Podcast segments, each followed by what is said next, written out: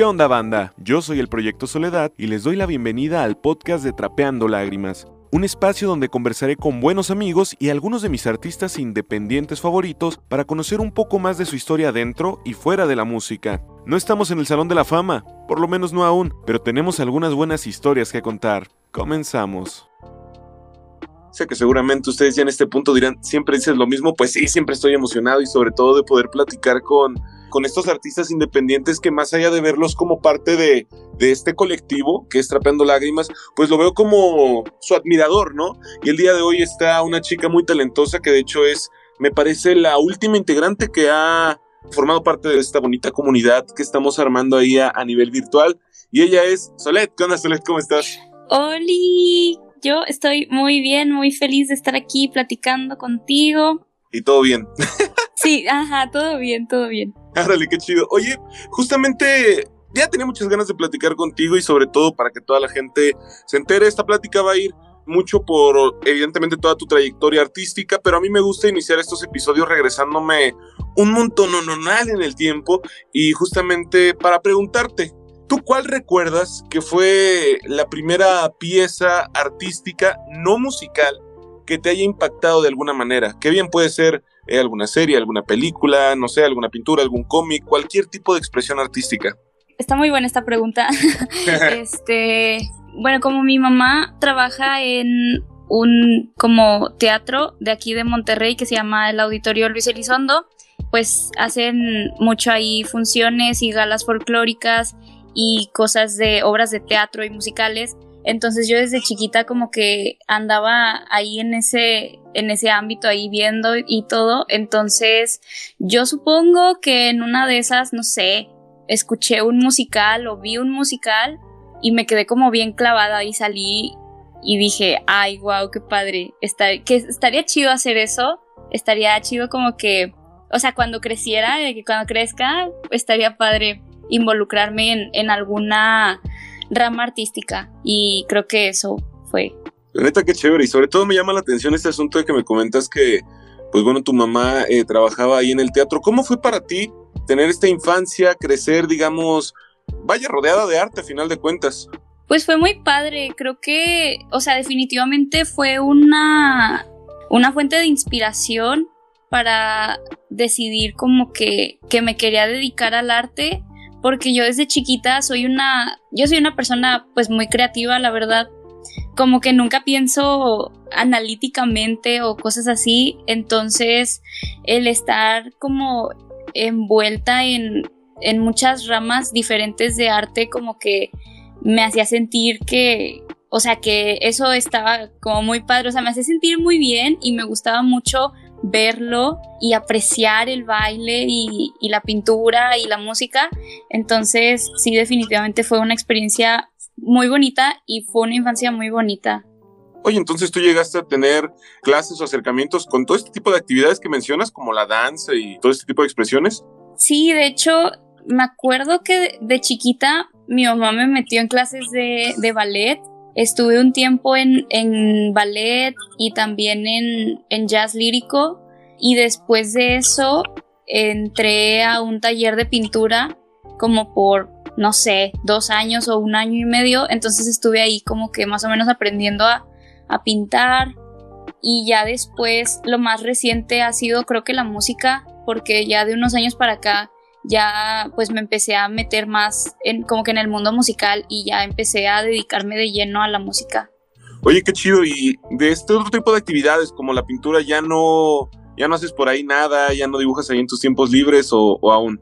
Sí, sí sigo pintando. De hecho, creo que la, la, música y la pintura es como, o sea, las dos ramas del arte que, que sigo haciendo y que sigo practicando. El baile ya la neta no tanto. O sea, como que nomás en, en reuniones así de repente si ponen reggaetón o algo así.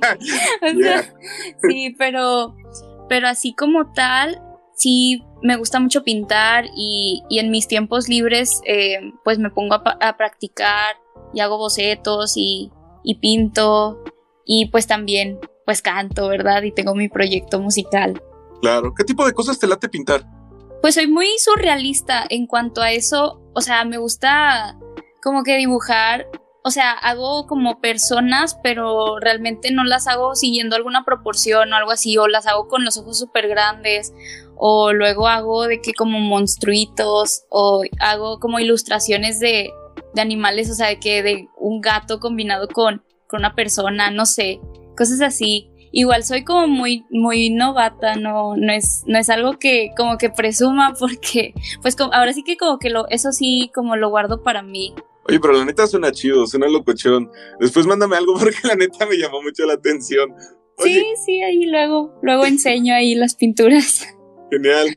Oye, me doy cuenta que desde chavita eh, ya tenías, digamos, este eh, acercamiento con la música, o sea, ya me lo platicabas desde que escuchaste un musical.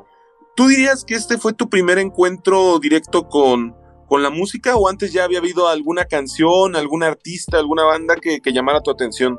Pues creo que no, o sea, la verdad es que no me acuerdo como de, de, algún artista en específico o de que haya escuchado una canción en específico, pero pues mi mamá me ponía mucho música cuando estaba de que bebé, que, o sea, que todavía ni siquiera sabía caminar y dice que me ponías a saltar ahí en la cuna y estaba de que bien prendida ahí con la música y todo. Órale. De hecho, o sea, tengo, creo que tengo videos de, de mi chiquita con un, con un micrófono de plástico ahí, como que, o sea, ni siquiera se me entiende lo que estoy diciendo, pero, o sea, se entiende la idea de que estoy cantando. Wow, entonces tú desde chiquita ya tenías como que, no sé si esta idea o, o, este impulso por, por ser tú la que estuviera cantando, ¿no? Sí, sí, creo que, o sea, como inconscientemente ya em, desde chiquita como que empecé a presentar signos de que quería ser cantante. o de que, o sea, o de algo artístico, algo artístico tenía que hacer. Así algo me, algo artístico me quería dedicar. Oye, ¿qué recuerdas que escuchabas tú cuando comenzaste a, eh, a darte cuenta, pues, de la música, ¿no? Eh, que empezaste a descubrir. Ahora sí, hablando de artistas, ¿qué, ¿qué fue lo que te latió a ti para empezar? Pues escuchaba, bueno, o sea, en mi casa pues ponían como mucho la radio, entonces realmente escuchaba como que lo que, o sea, lo que era el pop de aquel entonces, no sé, OV7 y, y ese tipo de bandas. También, ay, ¿cómo se llama la de, la del calendario de amor? ¿Quién? Ay, no, no, no es Timbiriche, ¿verdad? No. No, no, no, no sé, la verdad. No me acuerdo, no me acuerdo, pero como que ese tipo de pop, como que lo escuchaba ahí de, de chiquita y ya con eso como que me fui. Eso era como que mi, el principal género que, que escuchaba. Claro. ¿En algún momento hubo de tu parte, pues, como una separación, evidentemente, en la que tú a lo mejor ya descubriste a un, a un artista, más allá de, de, lo que sonara en la radio, ¿no?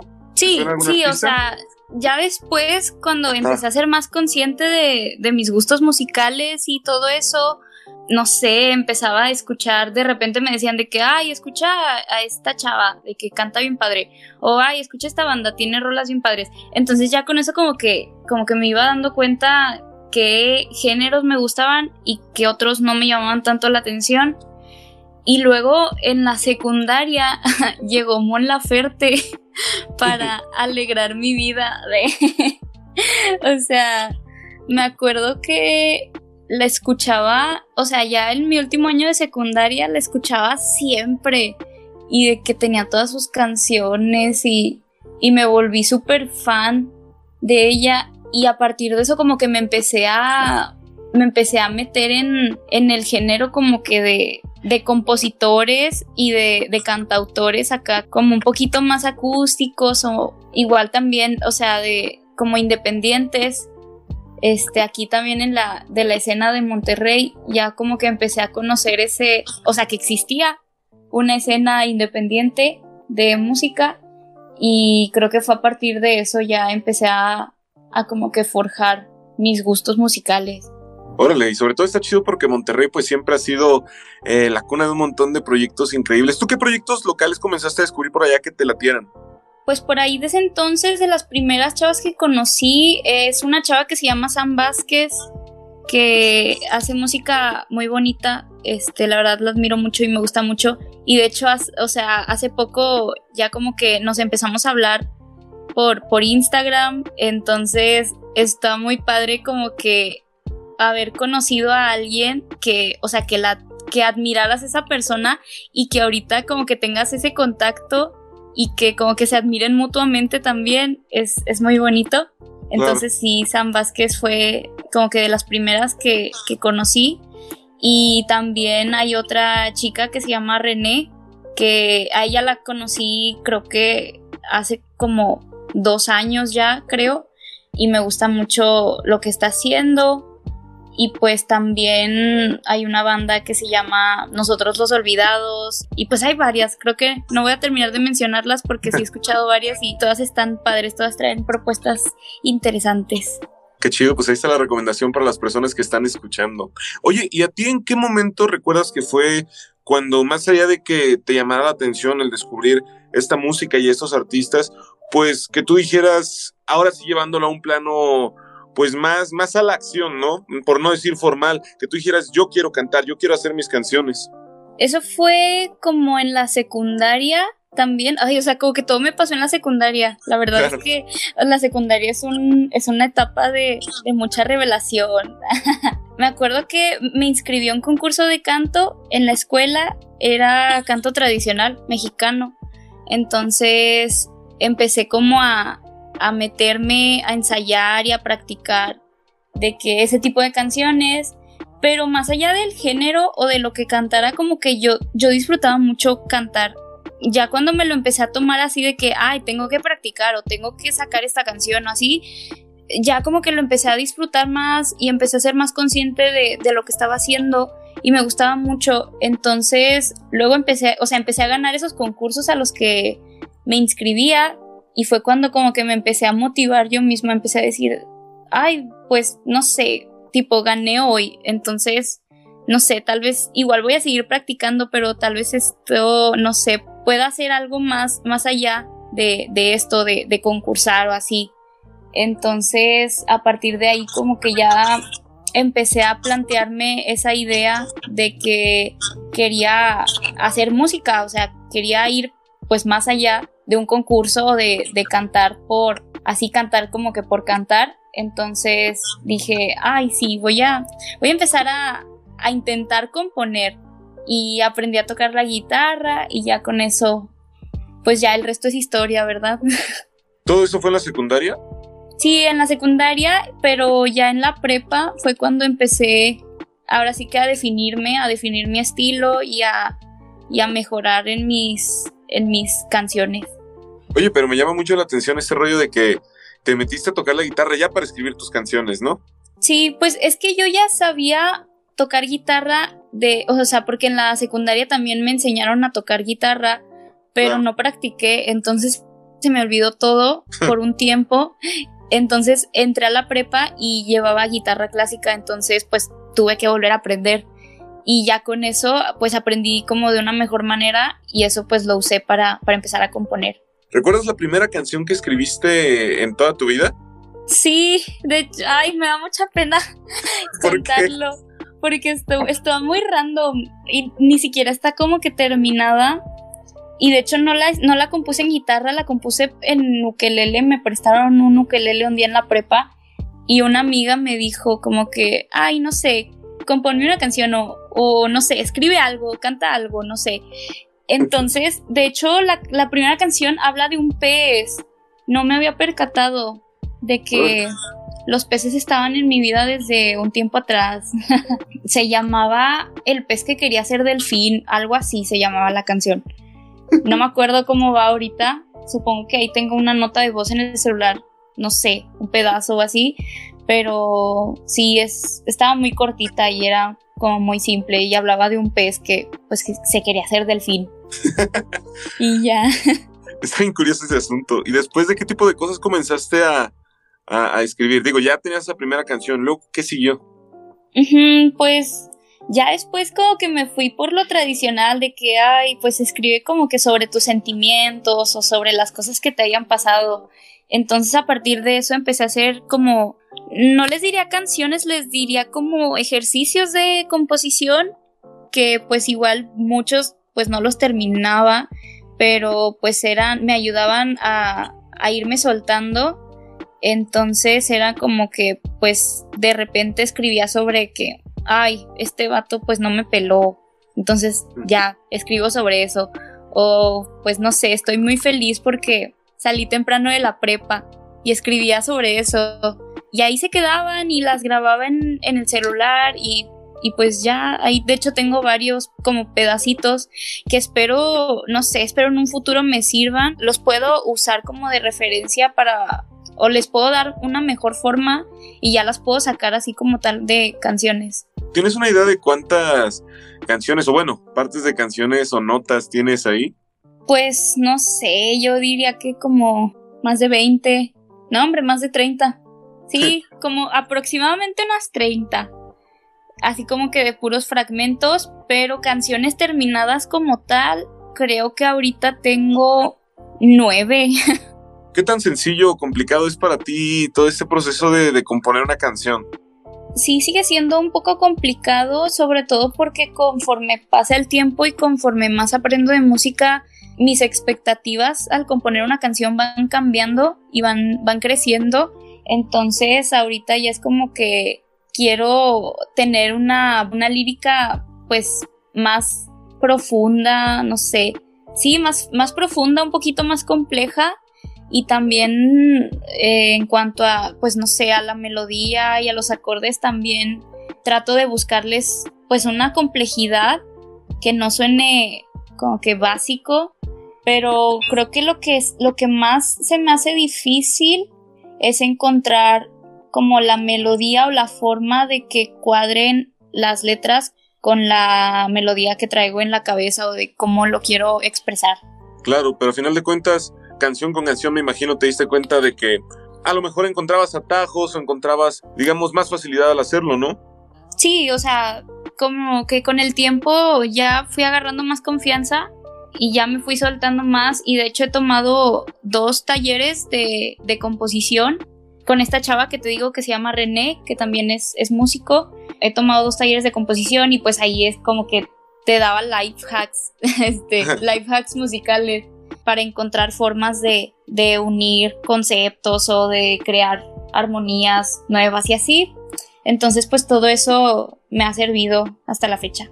Que son cosas que a veces los artistas ni siquiera toman tanto en cuenta, ¿no? Sí, sí, o sea, igual a final de cuentas el propósito pues de la canción yo creo que, que es como que pues sacar eh, sentimientos de tu corazón o, crear más bien en base a, a, tus sentimientos y a tus emociones algo, una obra artística. Oye, ¿tú recuerdas, digo, ya hablamos de la primera canción que escribiste, pero ¿recuerdas la primera canción tuya que hayas escuchado y, y te haya enamorado, que hayas dicho, wow, esta es una gran rola, ¿sabes? Uy, es, es una pregunta difícil porque, bueno, dicen que, que como que para, para un músico, pues todas sus canciones son como sus, sus hijos, sus bebés. Y se supone que no tienes favoritos, pero yo creo que muchos músicos sí tienen canciones favoritas de, de ellos mismos, la verdad. Pero creo que hasta la fecha de las que, de las canciones que, que canto en vivo, yo diría que Profundidad es una canción, o sea, todavía digo de repente, wow, yo, escribí eso. O sea, ¿de dónde salió eso? Yo compuse eso, entonces siento bonito y, más que la gente ya se la está aprendiendo. Es como que, ay, qué lindo, qué bonito que, o sea, que haya compartido esa canción y que haya mucha gente aprendiéndosela o identificándose con esa canción. Claro, justo antes de comenzar a hablar de, tus lanzamientos oficiales y de tus sencillos, me gustaría regresar nada más leve a donde estábamos en la parte de que ya estabas escribiendo tus canciones en la prepa. En todo este proceso, ¿cuándo es que se formaliza, digamos, la idea de tener tu propio proyecto musical? Fue en 2018, yo estaba en segundo de prepa, ya iba para tercero hubo un concurso de bandas en la escuela, entonces pues obviamente yo me quería inscribir y dije que pues, ay, no sé, me presento como pues con mi nombre, ¿verdad? Que es Sofía, porque pues ya todos en la prepa pues así me conocían, entonces es como que, nah. Pero luego una de las chavas que lo estaba organizando me dijo, no sé, invéntate un nombre así como que un nombre diferente, un nombre artístico y pues ya me avisas y yo, ay, bueno, ok, es una buena idea. Entonces una amiga mía que también se llama Sofía me propuso el nombre de Solet porque ella se llama Sofía Belém, entonces como que si ella lo fusionó y salió Solem, Solem, ajá, con EM al final. Entonces me dijo, pues, o sea, en tu caso serías como Solet, porque pues Sofía Lisset. Entonces ya como que ahí se me prendió el foco y dije, ay, qué bonito suena. y lo, lo voy a usar. Entonces así me registré y así aparezco en el flyer. Y a partir de ese día, yo, yo creo que ese día fue como que el día que nació Solet, que fue un 30 de noviembre de 2018, creo. Sí, 30 de noviembre de 2018 fue cuando nació este proyecto y que, o sea, ese mismo día como que dije, ay, es que sí, qué bonito, qué bonito suena y, y me empecé a hacer varias ideas de cosas, entonces todo eso me llevó como que a, quedarme con el nombre de, de Solet, presentarme bajo ese nombre y pues irme dando a conocer y tocar en muchos lugares y así. Órale, qué loco. Yo pensaba, te lo juro, que era, eh, no sé, una palabra en otro idioma o algo así. Justo te iba a preguntar por el significado. sí, no, muchos, fíjate que varios, mucho, mucha gente es como que me pregunta qué significa o me preguntan si es mi nombre real porque, o sea, a veces sí piensan que, que así me llamo, pero no, realmente es una, es una combinación de mis dos nombres. Oye, ¿no has investigado a ver si ya existiera esa palabra en otro idioma? No sé, pero creo que lo voy a hacer. Es más, terminando, de que terminando el, podcast, lo voy a googlear a ver qué, qué sale. Sí, de que signifique sándwich de jamón o algo así, ¿no? Ajá, de que del latín. Ándale. Ajá. Órale. Y en ese momento, cuando tú ya decides formalizar el proyecto que, que entonces desde un inicio eh, se llamó Soled, cuando se formaliza la idea, eh, algunas de las canciones que ya habías escrito antes, ¿las, ¿las retomaste o comenzaste de nuevo? ¿Cómo estuvo a partir de ahí eh, el proceso creativo? Pues ya a partir de ahí empecé a... Sí, retomé algunas canciones porque pues realmente en ese entonces tenía muy poquitas canciones mías. O sea, tenía como dos o tres canciones que tocaba así en vivo. Entonces dije, pues no sé, quiero ampliar como que mi repertorio. Entonces regresé a mis notas de voz y, retomé algunas ideas que tenía por ahí. Y ya a partir de eso, con eso, pues tenía con qué defenderme en las, en las presentaciones. Y aparte con covers, que al principio, de hecho sí me acuerdo que tocaba más covers que, que canciones mías, pero sí trataba de combinarlos. Ya ahorita canto más canciones mías que covers, pero sí, así ya empecé. Qué chido. ¿Y qué tipo de covers tocabas? Creo que rock en español y bueno, sí, también rock en inglés. O sea, me gustaba mucho tocar canciones de The Cranberries. De hecho, todavía, todavía están en mi repertorio. Y también de repente de Café Tacuba. También de Julieta Venegas. De Natalia Lafourcade. Y pues ahí de repente llegaba a escuchar alguna canción en la radio o en YouTube que me gustaba y que decía, ay, pues no sé, eso sonaría bien como en mi voz, entonces ya las sacaba y, las tocaba. Oye, por lo que me estás platicando, entonces tu proyecto iba más dirigido, lo tenías más bien pensado para las, para las presentaciones. Sí, porque de hecho, o sea, digitalmente en aquel entonces, pues no, no sé, yo no hacía mucho, la verdad. O sea, tenía como, como 300 followers en, no, menos, como 200 followers en, en Instagram y no era como que tuviera alguna estrategia digital o, me moviera digitalmente. O sea, ni siquiera tenía mi, mi estética visual definida.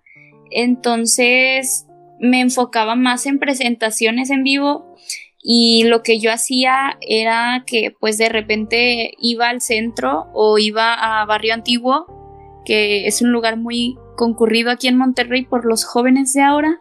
Este, entonces, de repente me paraba en algún café y, preguntaba, oye, ¿puedo tocar aquí?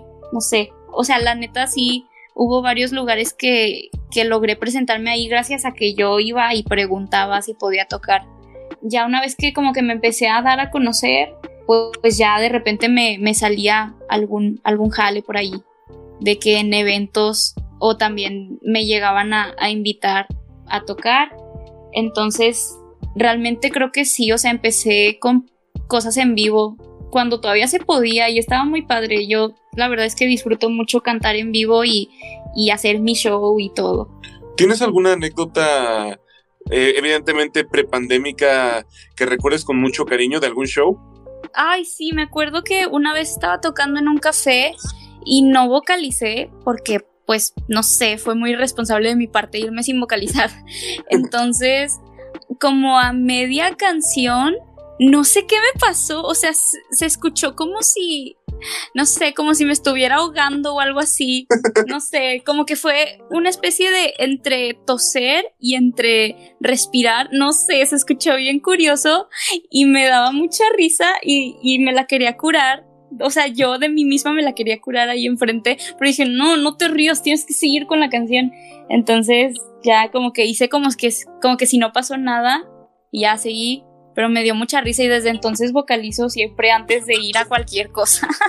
Oye, que a mí me llama mucho la atención y creo que es bien importante, sobre todo para los chavos que estén escuchando eh, pues este episodio, así como todos los del podcast, y se den cuenta de pues del cómo todos los artistas y sobre todo los independientes tienen que, pues no decir la palabra batallar, ¿no? Sino buscar el espacio, buscar eh, eh, oportunidades como tú me lo, me lo platicabas, ¿no? Que, que, ibas directamente a los lugares y pedías como la oportunidad de tocar. Entonces, yo diría que esta parte de la iniciativa propia del artista, de este emprendedurismo, pues es algo que, que a lo mejor muchos pues ya ni siquiera toman, no sé, eh, considero que ahora casi todos se enfocan en el internet y en los plays y todo ese asunto, pero pero por eso se me hace bien valioso como toda esta anécdota y toda esta parte de, de, los shows en vivo y de que tú tuvieras esta motivación, ¿sabes?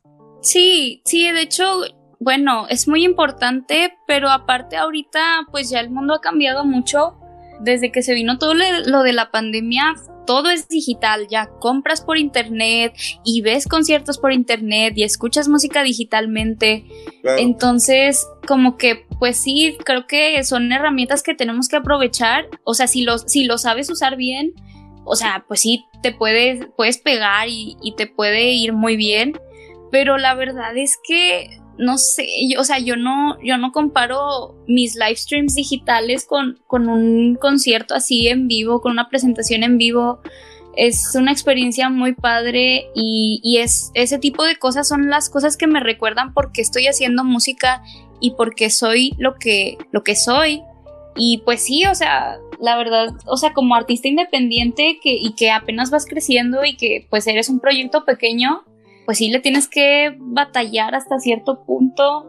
Al menos a mí, pues sí me ha tocado como que, o sea, las oportunidades no llegan a mí y creo que para muchos de nosotros como que pues sí tenemos que ahora sí que picar piedra y, llegar nosotros mismos con nuestras propuestas a lugares a ver que a ver si nos aceptan porque pues también a veces se, como que se sordean o pueden decirte que no, no, gracias. Entonces uno, uno como artista independiente tiene que estar pues preparado para, para esas cosas. Claro, que como bien dices es innegable eh, la importancia que tienen las redes sociales, las plataformas digitales y, y, todas estas cuestiones tecnológicas en la industria musical de hoy día, ¿no? Y que es algo que los artistas que surgen hoy pues ya están familiarizados con el, con el tema de, de las redes y, y todo este rollo, pero pues aún así, la neta, yo también creo que no hay una sensación igual que estar arriba del escenario, sin importar nada. Sí, y luego, o sea, ver como que la cara, las caras del público, o incluso si no te está poniendo atención, es como que, no sé, solo estás ahí parado enfrente de gente y, haciendo lo tuyo.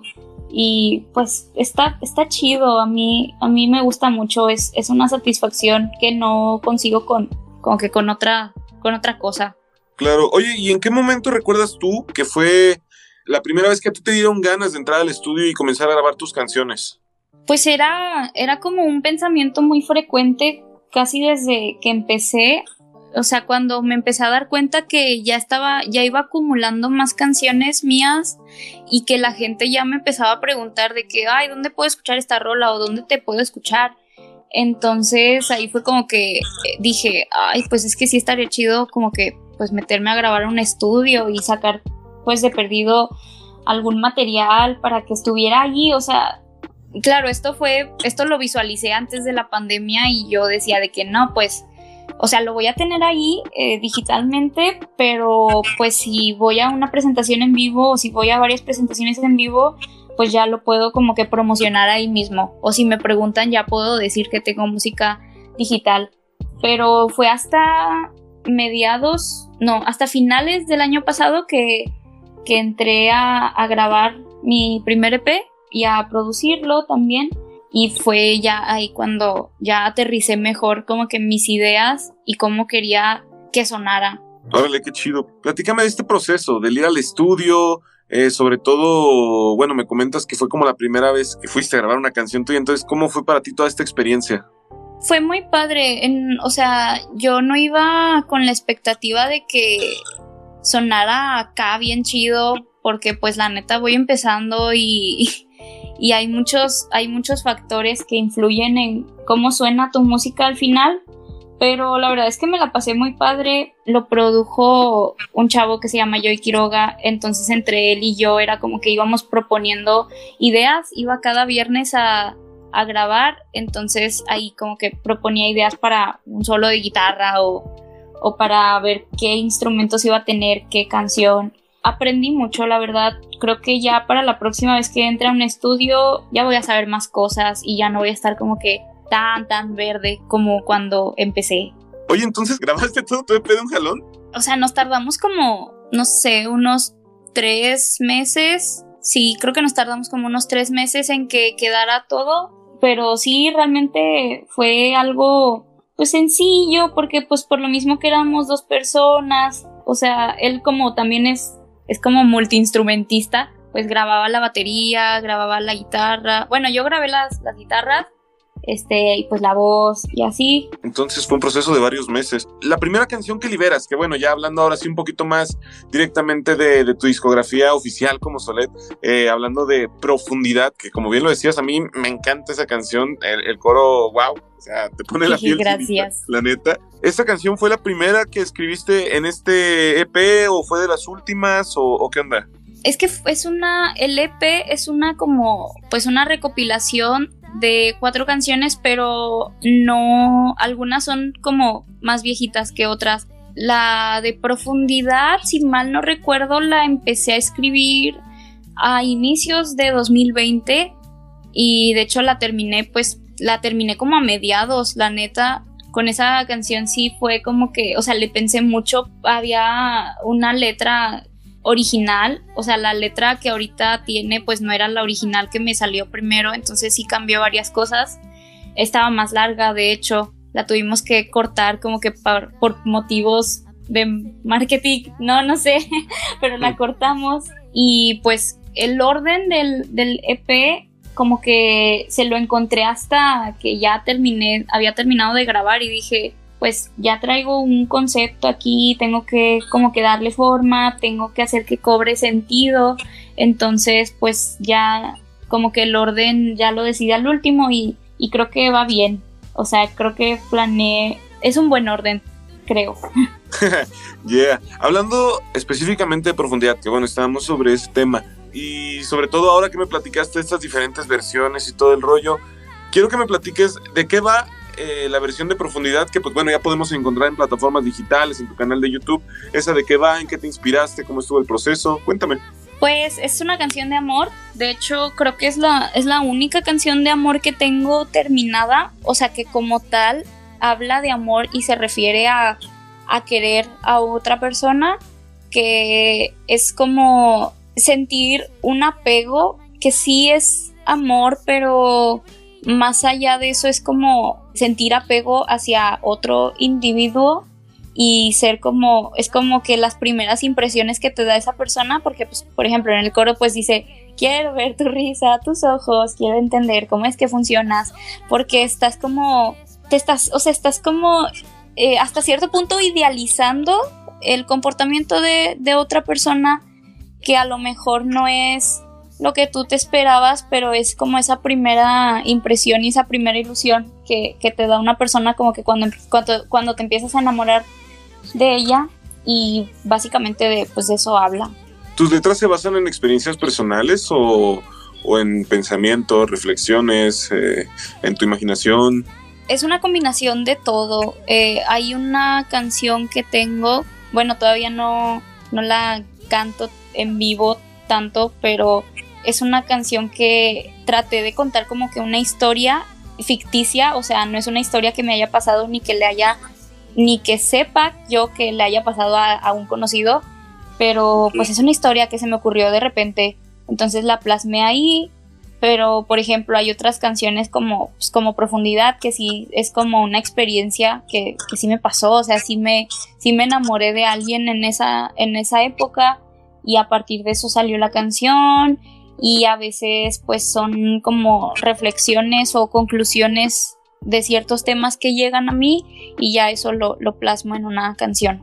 ¿Consideras que es más sencillo escribir cuando se trata de una experiencia pues, real, personal o, o el contar una historia? Creo que es más fácil si partes de tu perspectiva personal, si partes de, de, lo que tú mismo sientes, porque pues la emoción es tuya y el sentimiento o sea, solamente tú sabes y estás seguro de, de qué está pasando por tu cabeza y de cómo lo quieres soltar. Al menos para mí es más fácil escribir partiendo de experiencias propias, pero también contar historias o hacerte un imaginario en tu música pues es muy bueno porque pues sí te amplía los recursos a la hora de componer. Oye, que es una pregunta medio compleja, ¿no? Porque al final de cuentas, hasta cuando cuentas una historia, pues va a haber una parte de ti contándola. Sí. Entonces es una pregunta por ahí un poco compleja. Oye, volviendo a, las diferentes versiones que había de profundidad, porque te lo juro, a mí me, me, dio mucha curiosidad. ¿Qué tanta diferencia hay de la primera versión entonces de profundidad a la que ya podemos escuchar en todos lados? Para empezar, que estaba más larga. O sea, la original creo que duraba casi cuatro minutos. Este, creo que la, la que ahorita está en plataformas dura como dos, dos y algo. Y también hay como unas, unos cambios en la letra del segundo verso, creo. O sea, después del primer coro había otro párrafo de, de verso. Pero pues mi productor y yo llegamos a la conclusión de que no era tan necesario eso porque a final de cuentas estaba como diciendo la, la misma idea de un verso anterior entonces dije, nada, pues está bien, creo que esto, o sea, creo que este sí lo puedo cortar. Lo que sí quería mantener era como ideas de conceptos diferentes, no, no sé cómo explicarlo, pero pues no, no quedarme en, el, en la misma idea toda la canción, o sea, abarcar varios aspectos de lo que sentía. Claro, entonces por lo que dices, no hay posibilidad alguna de que en algún punto liberes eh, la versión extendida de, de, profundidad. Estaría interesante, la neta. Sí, no lo sé, tal vez. Espero, no sé, puede ser. tal vez de aquí, no sé, para, a lo mejor para el aniversario número 5 del EP o algo así. No sé, ya ves que a veces algunos artistas salen con, con ediciones especiales o cosas diferentes de sus rolas ya conocidas. Entonces, a lo mejor lo voy a considerar, tal vez.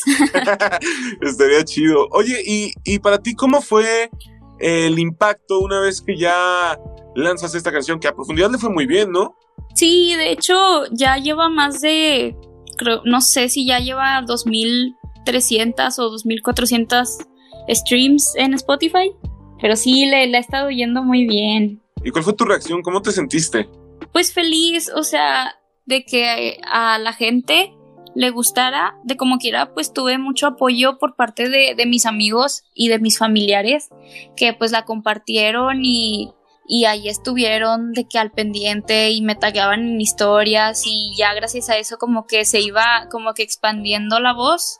Pero creo que sí fue gracias, o sea, primeramente fue gracias a la gente que, que ya me seguía de, de tiempo atrás o que de verdad estaba interesada en mi proyecto que se logró estas reproducciones. Claro, que a final de cuentas también implica eh, pues el ir rompiendo estas barreras, ¿no? De que a lo mejor ya no nada más sean tus conocidos de, Monterrey o de la zona, digamos, norte, ¿no? Que, que, te escuchen, sino que ya empieza a llegar tu música pues a diferentes lados de la República. Sí, de hecho, también esto, todo este rollo que de, de las cosas digitales y de de las plataformas digitales, pues me ha ayudado y ya hasta me conocen en, en Sudamérica, de que en Chile y en Perú y en Argentina sí me han llegado de que mensajes de que, oye, escuché tu canción y está bien padre, gracias a eso te conocí. También pues por TikTok o por entrevistas que he empezado a, a como que generarme audiencia de, pues de allá, de, de aquellos lugares. Totalmente.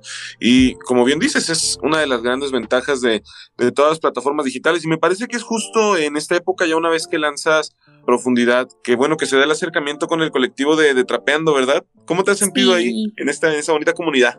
ah, yo estoy muy feliz, la verdad. Fue muy bonito que, bueno, para empezar, que me invitaran a, a formar parte del colectivo, pero también conocer como que los proyectos de, de, los artistas que están en el colectivo fue, fue muy padre. Yo la neta, la neta me hice bien fan de Ruby Mente. Claro. este, también pues de Rizar, de esta Noemí Barajas y pues de todos. Sí, sí he escuchado la música de, de los que están en el colectivo, pero sí fue, fue muy padre conocer más artistas de que son de otras partes de, de México y está padre como que hacer apoyarnos mutuamente sobre todo que ya ves que en el grupo de WhatsApp siempre están de que ay voy a estrenar esto ay voy a estrenar el otro y, y ahí como que entre todos nos damos fuerza y ánimo claro Oye, qué chido que te lata. Y bueno, es justamente ya después de ya tú estando eh, en el colectivo que se viene el segundo lanzamiento, que es el segundo sencillo de, de este P del que estamos platicando, que es Inestable Constante, hablando del segundo sencillo. ¿Y qué me puedes platicar de este segundo tema, Solet? Pues salió hace una semana, creo. Sí, ya. Lleva, ya eh, un poquito. Ajá, lleva poquitito. Es una canción triste y es como que el contrario a profundidad porque en la historia del, del, EP, Inestable Constante representa como que toda la melancolía que llega después de, de haberte separado de una persona o pues de haber como que aterrizado los pies en la tierra, como que ya se te nublaron todas las esperanzas y todas las ilusiones o cosas positivas que, que sentías al respecto. Entonces, como que eso lo traté de, de abarcar en Inestable Constante. Wow. Yo creo que lo único malo que tiene este segundo tema es que dura bien poquito, te lo juro, yo me quedé con ganas de escuchar más. Cuando se acabó yo dije, ya, ya no. Sí, de hecho, es, creo, que, creo que es la canción más cortita del, del EP. Pero aparte, eso yo creo que fue porque, bueno, Inestable Constante ya es una canción pues viejita, o sea, entre comillas, fue de las primeras canciones que, que terminé y que escribí porque la escribí hace como ya tres años, un poquito más de tres años. Entonces, para ese entonces, cuando la escribí, pues no tenía mucha idea de, de, cómo continuar una historia o de cómo abarcar más, sacarle más provecho a la lírica. Entonces, quiero pensar que por eso dura tan poquito. Oye, y ahora que justamente estamos abarcando pues todo este asunto de tu discografía. Y digo, ya creo que ya ni siquiera estamos como que respetando una cronología. Me llama mucho la atención. ¿A ti qué tal te trató todo este asunto de la pandemia? La verdad es que me trató bien. O sea, aprendí a usar más herramientas digitales, este, me compré una interfaz de audio, me compré mi micrófono, mis cables y así para tener con qué grabar aquí en mi casa y también para pues tener un buen audio a la hora de hacer live streams. Entonces, pues por una parte eso estuvo padre porque ya empecé a aprender más cosas en cuanto a ya a términos más pues más formales más, más tecnológicos eh, musicalmente hablando.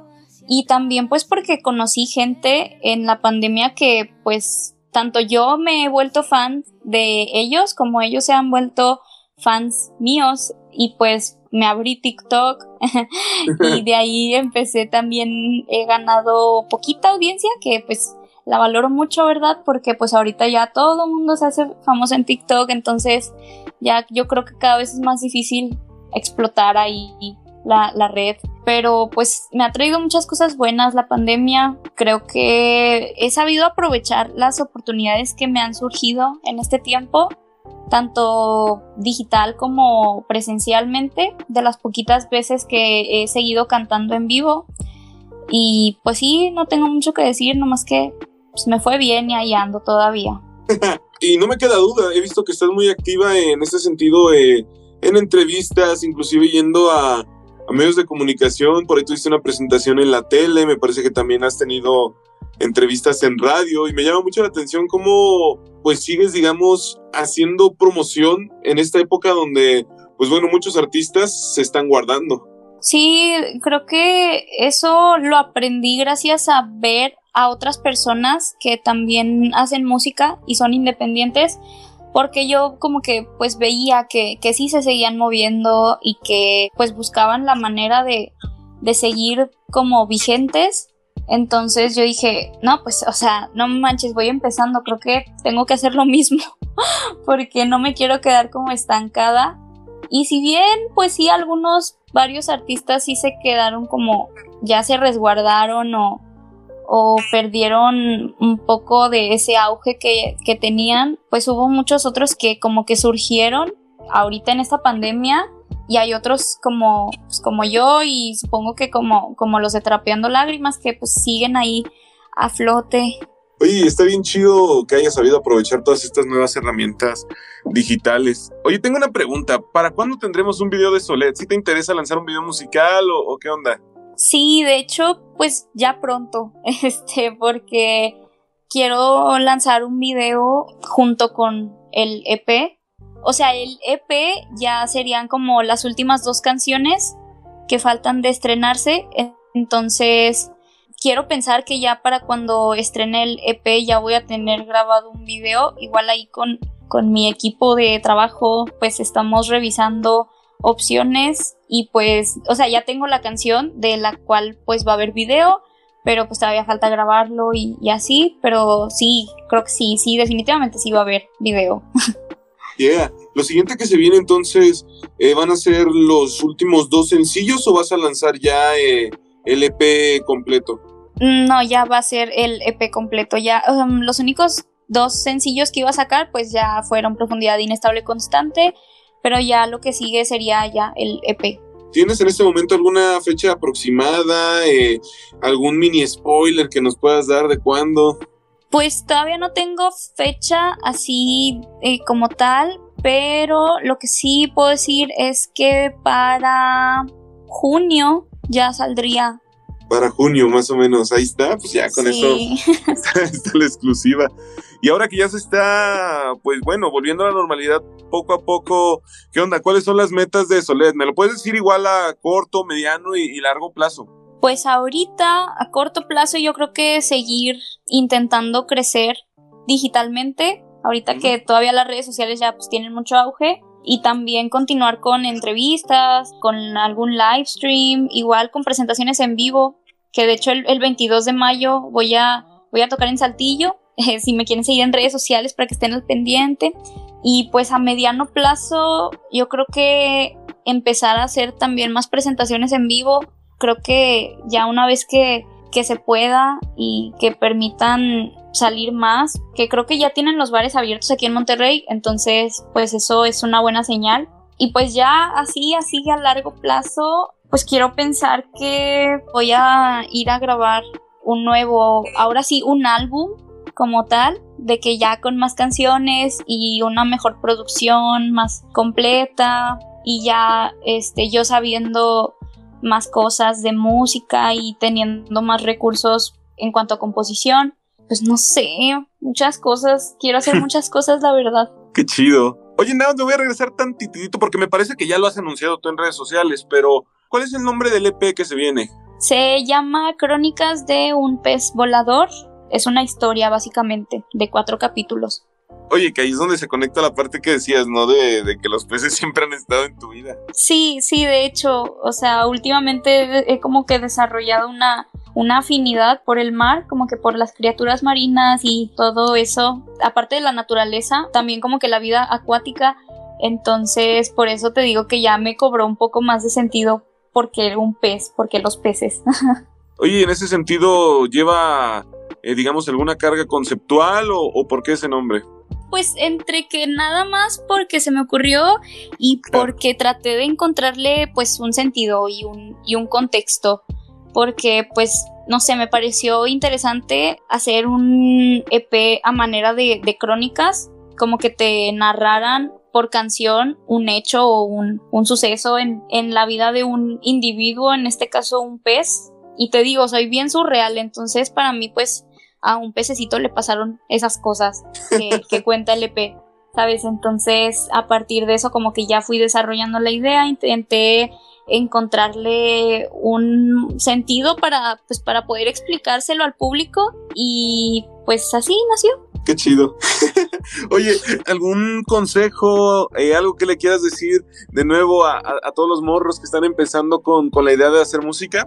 Que no se rindan, que sean pacientes, que si de verdad les interesa llegar lejos en esta carrera o si de verdad les gustaría seguir haciendo música ya ahora sí que con audiencia, generando audiencia y todo, que sean pacientes y que busquen oportunidades, que no dejen de moverse y ahorita que creo que todos podemos darnos a conocer mucho en redes sociales y todo en digital, que pues encuentren formas creativas o nuevas para irse dando a conocer y crecer. Buenísimo, pues Olet, muchísimas gracias por, por haber platicado conmigo, por haber estado en, en este episodio. La neta estoy muy emocionado por, por ya escuchar tu EP completo. Que por cierto, ¿qué nos puedes decir? No nos puedes decir mucho de, de lo que nos hace falta escuchar, eh, los temas, qué sonidos vienen. De verdad, estoy muy, muy por escucharlo. Bueno, pues la siguiente, las siguientes dos canciones que ya se van a estrenar como EP se llaman Limbo y Canción Nueva. Limbo es como habla de sentimientos de frustración, de ansiedad. Es una canción, pues yo la escribí como medio enojada y frustrada. Y ya canción nueva es como el capítulo, ahora sí que de resignación. Como que ya estás, como el pececito está listo para, para volar y para superarse a sí mismo. Buenísimo, nada más me dieron más ganas de escucharlo, te lo juro. Ay, sí, ya me lo sale, ya me lo sale. Eso es tocho. Oye, pero de verdad, muchísimas gracias por haber estado aquí en el podcast. No, hombre, gracias a ti. Aquí andamos al pendiente, igual también con, con mis amistades de Trapeando Lágrimas. Escúchenlos, todos, todos andamos bien padres.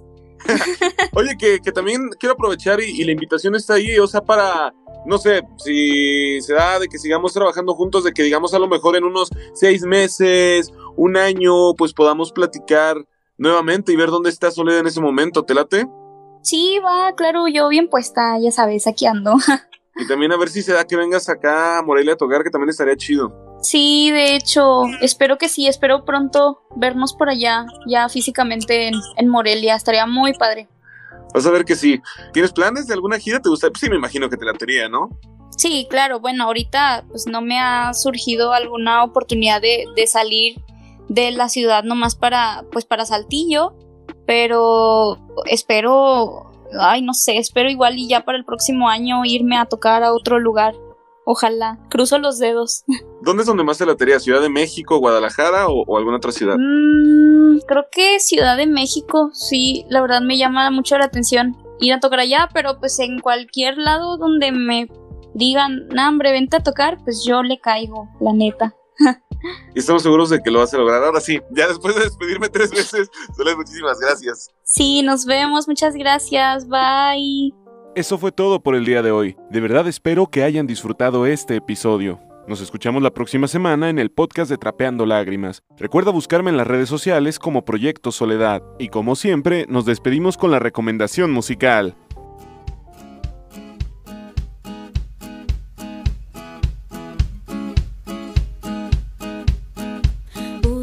Un espacio en mi existir para llorar y ser feliz.